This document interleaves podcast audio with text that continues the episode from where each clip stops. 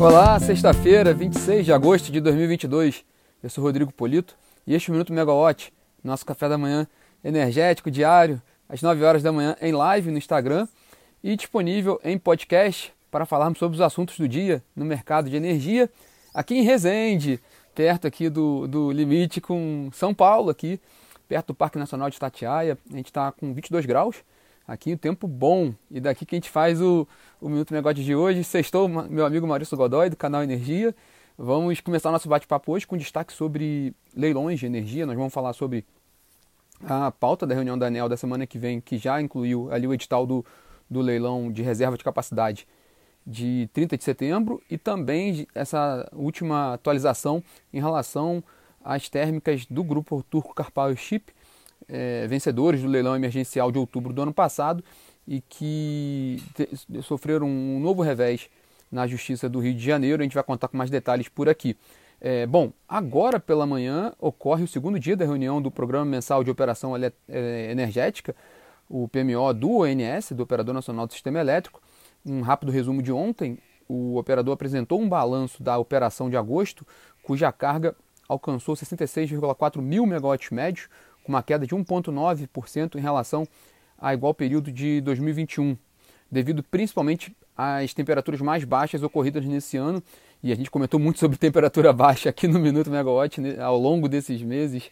Né? Para setembro, o ONS apresentou uma previsão de carga de quase 70 mil megawatts médio, 69,8 mil, com uma queda de 1,2% em relação a setembro do ano passado. Em relação a outubro, a previsão do ONS é mais otimista, 73,3 mil megawatts médios, com uma alta de 6,1% em relação a outubro de 2021. A matéria completa sobre o PMO do, do ONS, o primeiro dia de reunião de ontem, está disponível na plataforma megawatt.energy.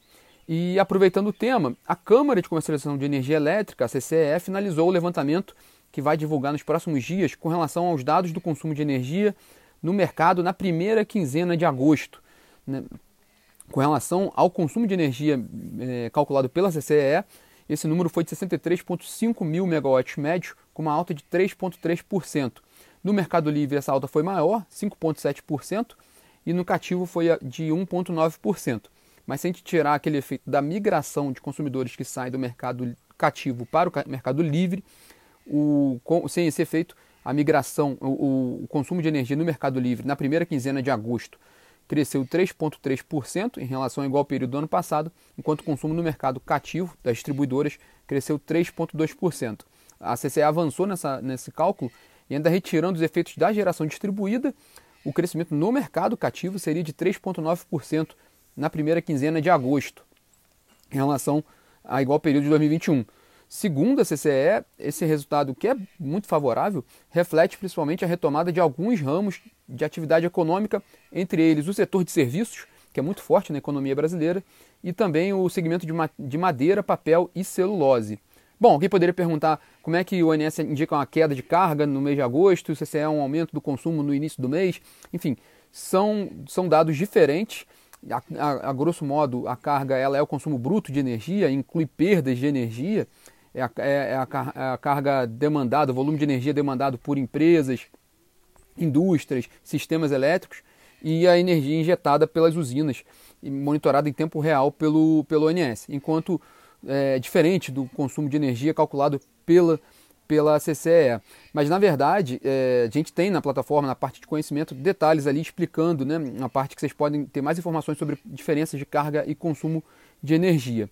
Ainda sobre energia, a Abrace, a Associação Brasileira dos Grandes Consumidores de Energia e Consumidores Industriais, Consumidores Livres, ela fez um cálculo também que mostra que a tarifa de energia no país poderia cair 7,38% para os consumidores residenciais e 5,8% para os consumidores, os grandes consumidores, caso todos os estados adotassem, né, cumprissem a lei complementar 194, aquela que estipulou o teto do ICMS em 17% para energia elétrica, em alguns casos 18%.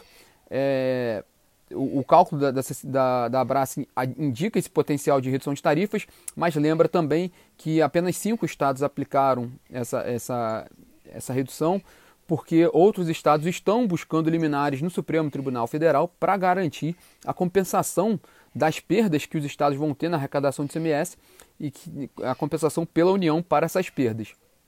Falando ainda sobre efeito nas tarifas de energia, saiu ontem a pauta da, da próxima reunião da diretoria geral da, da ANEEL, da, perdão, a próxima reunião da, da reunião ordinária da diretoria da ANEEL, na terça-feira que vem, e foi incluído o edital do leilão de reserva de capacidade, marcado para 30 de setembro, que contratará 2 gigawatts de capacidade de térmicas inflexíveis, sendo 1 gigawatt no norte e 1 gigawatt no nordeste.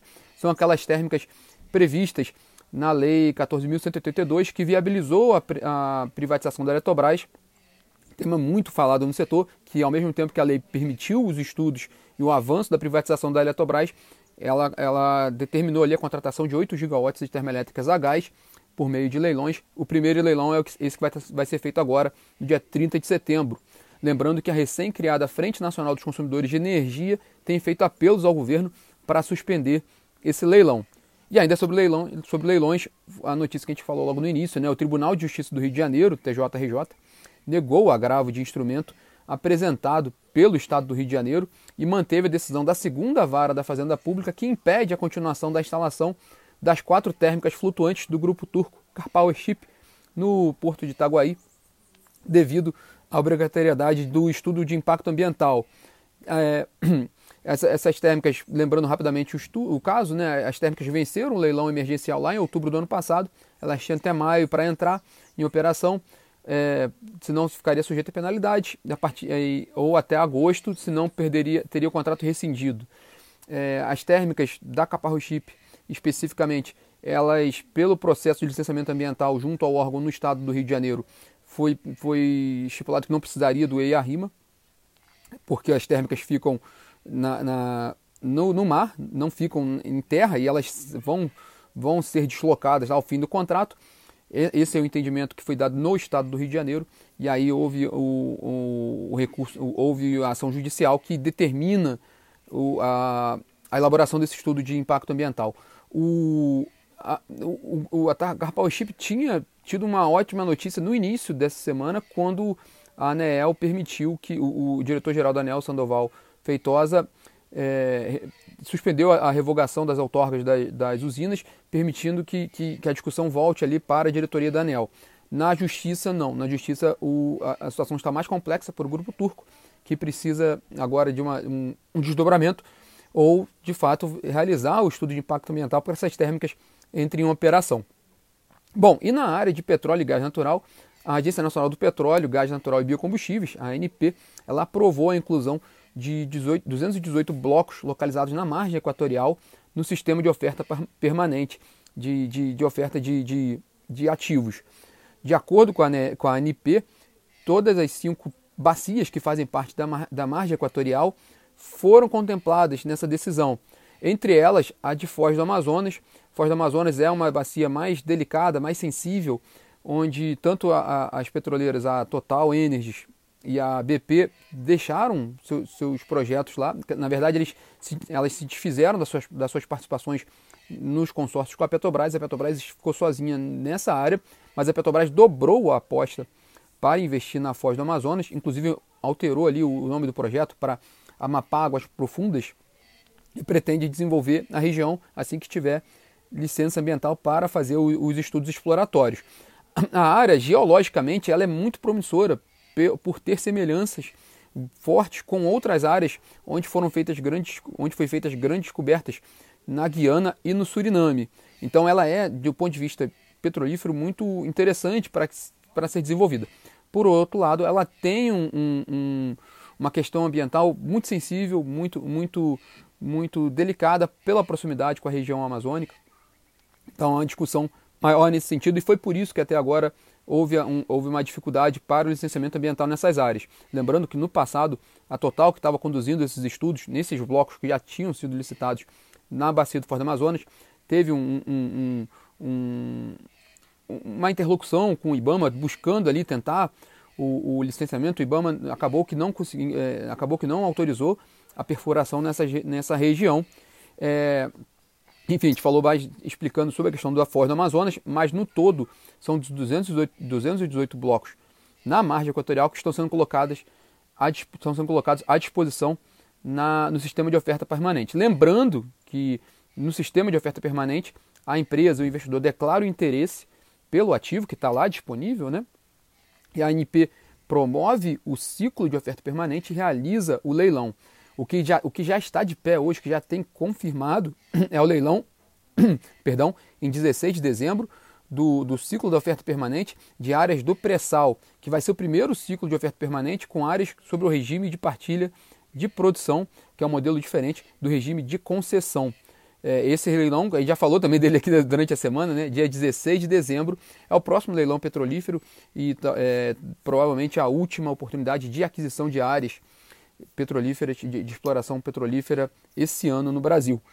E na política, para fechar nosso bate-papo hoje, ontem nós falamos, é, ontem teve a entrevista do ex-presidente Luiz Inácio Lula da Silva no Jornal Nacional e hoje é a entrevista da Simone Tebet, candidata do MDB, no Jornal Nacional, fechando o ciclo de entrevistas que começou nessa semana com o presidente Jair Bolsonaro, depois teve na terça-feira Ciro Gomes. E, é, como nós falamos nas outras vezes, o, o, as discussões são mais políticas e temas mais macros, mas vale a pena ficar de olho até para saber o que, que pode ter de relação com o nosso setor perdão, de energia e também de petróleo e gás. Bom, pessoal, esses são os destaques dessa sexta-feira. Desejo a vocês um ótimo final de semana, de bastante descanso. E na semana que vem a gente está de volta aqui no Minuto Megawatt. Tchau, tchau.